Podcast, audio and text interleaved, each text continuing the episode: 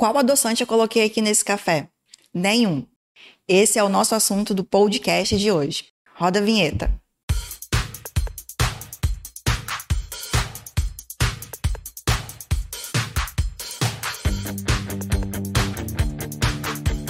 Olá, eu sou Gabriela Rebelo e esse é mais um podcast Nutridicas do Tribuna Online. E recebi uma pergunta que vou compartilhar com vocês. Qual o melhor adoçante usar? De forma direta, nenhum. Mas calma lá que a Nutri vai explicar.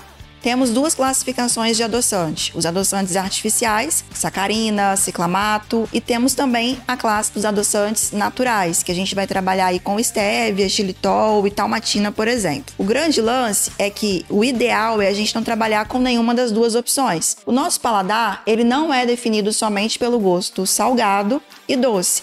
Então a gente também tem que provar o sabor natural dos alimentos e trabalhar também a variação dos sabores e a adequação do nosso paladar. Temos o amargo, temos o azedo.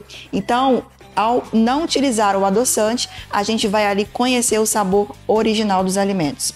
Claro que quando a gente vai preparar ali uma sobremesa, um bolo, por exemplo, o açúcar, na sua grande maioria das vezes, ou até mesmo um adoçante, não só para adoçar, ele é utilizado também para poder deixar aquela preparação mais consistente, uma forma mais adequada. Mas o grande bacana é que a gente tem outras opções no mercado como o psyllium, por exemplo, ou até mesmo uma farinha de coco, uma farinha de amêndoas, que a gente vai conseguir ter o mesmo efeito na consistência da preparação, mas sem fazermos a utilização de nenhum tipo de açúcar ou até mesmo de adoçante. E aí, voltando à dúvida, qual o melhor adoçante entre o artificial e o natural? Sem sombra de dúvidas que a gente vai usar a versão natural. E a estévia não que seja a melhor, mas é a menos pior recomendação para a gente colocar ali no nosso cafezinho, por exemplo, ou até mesmo em um suco. O xilitol, também uma versão natural, depende para quem vai utilizar. Ele costuma trazer alterações na nossa microbiota intestinal. Isso traz algumas consequências que não são tão legais assim, como por exemplo, distensão abdominal,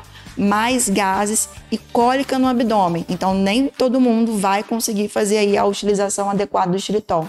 E se você faz o consumo de alimentos industrializados e que na composição tem xilitol, se atente, porque se você estiver tendo algum desconforto gastrointestinal, pode ser por conta do adoçante. Mas Nutri e o açúcar, independente de coco, mascavo, demerara ou açúcar cristal, a diferença entre eles é a questão de vitaminas e minerais. Mas uma diferença tão insignificante que independente de qual açúcar você escolher, o que mais vai valer é a quantidade. Imagina você preparando um bolo de chocolate, por exemplo.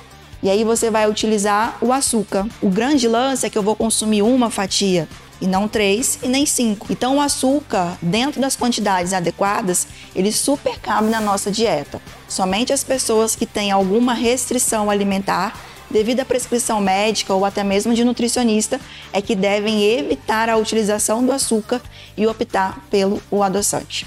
Ou seja, Nutri, qual o melhor adoçante? Natural? Estévia. Xilitol, cuidado com o desconforto gastrointestinal. Açúcar ou adoçante? Açúcar, sem dúvidas, mas obviamente que controlando as quantidades e sempre no contexto de uma alimentação saudável e também de um estilo de vida saudável. Por isso, não tenha medo de consumir ali o seu bolo com um pouquinho de açúcar, o seu pudim com um pouquinho de açúcar. Afinal de contas, uma dosezinha de açúcar também faz bem.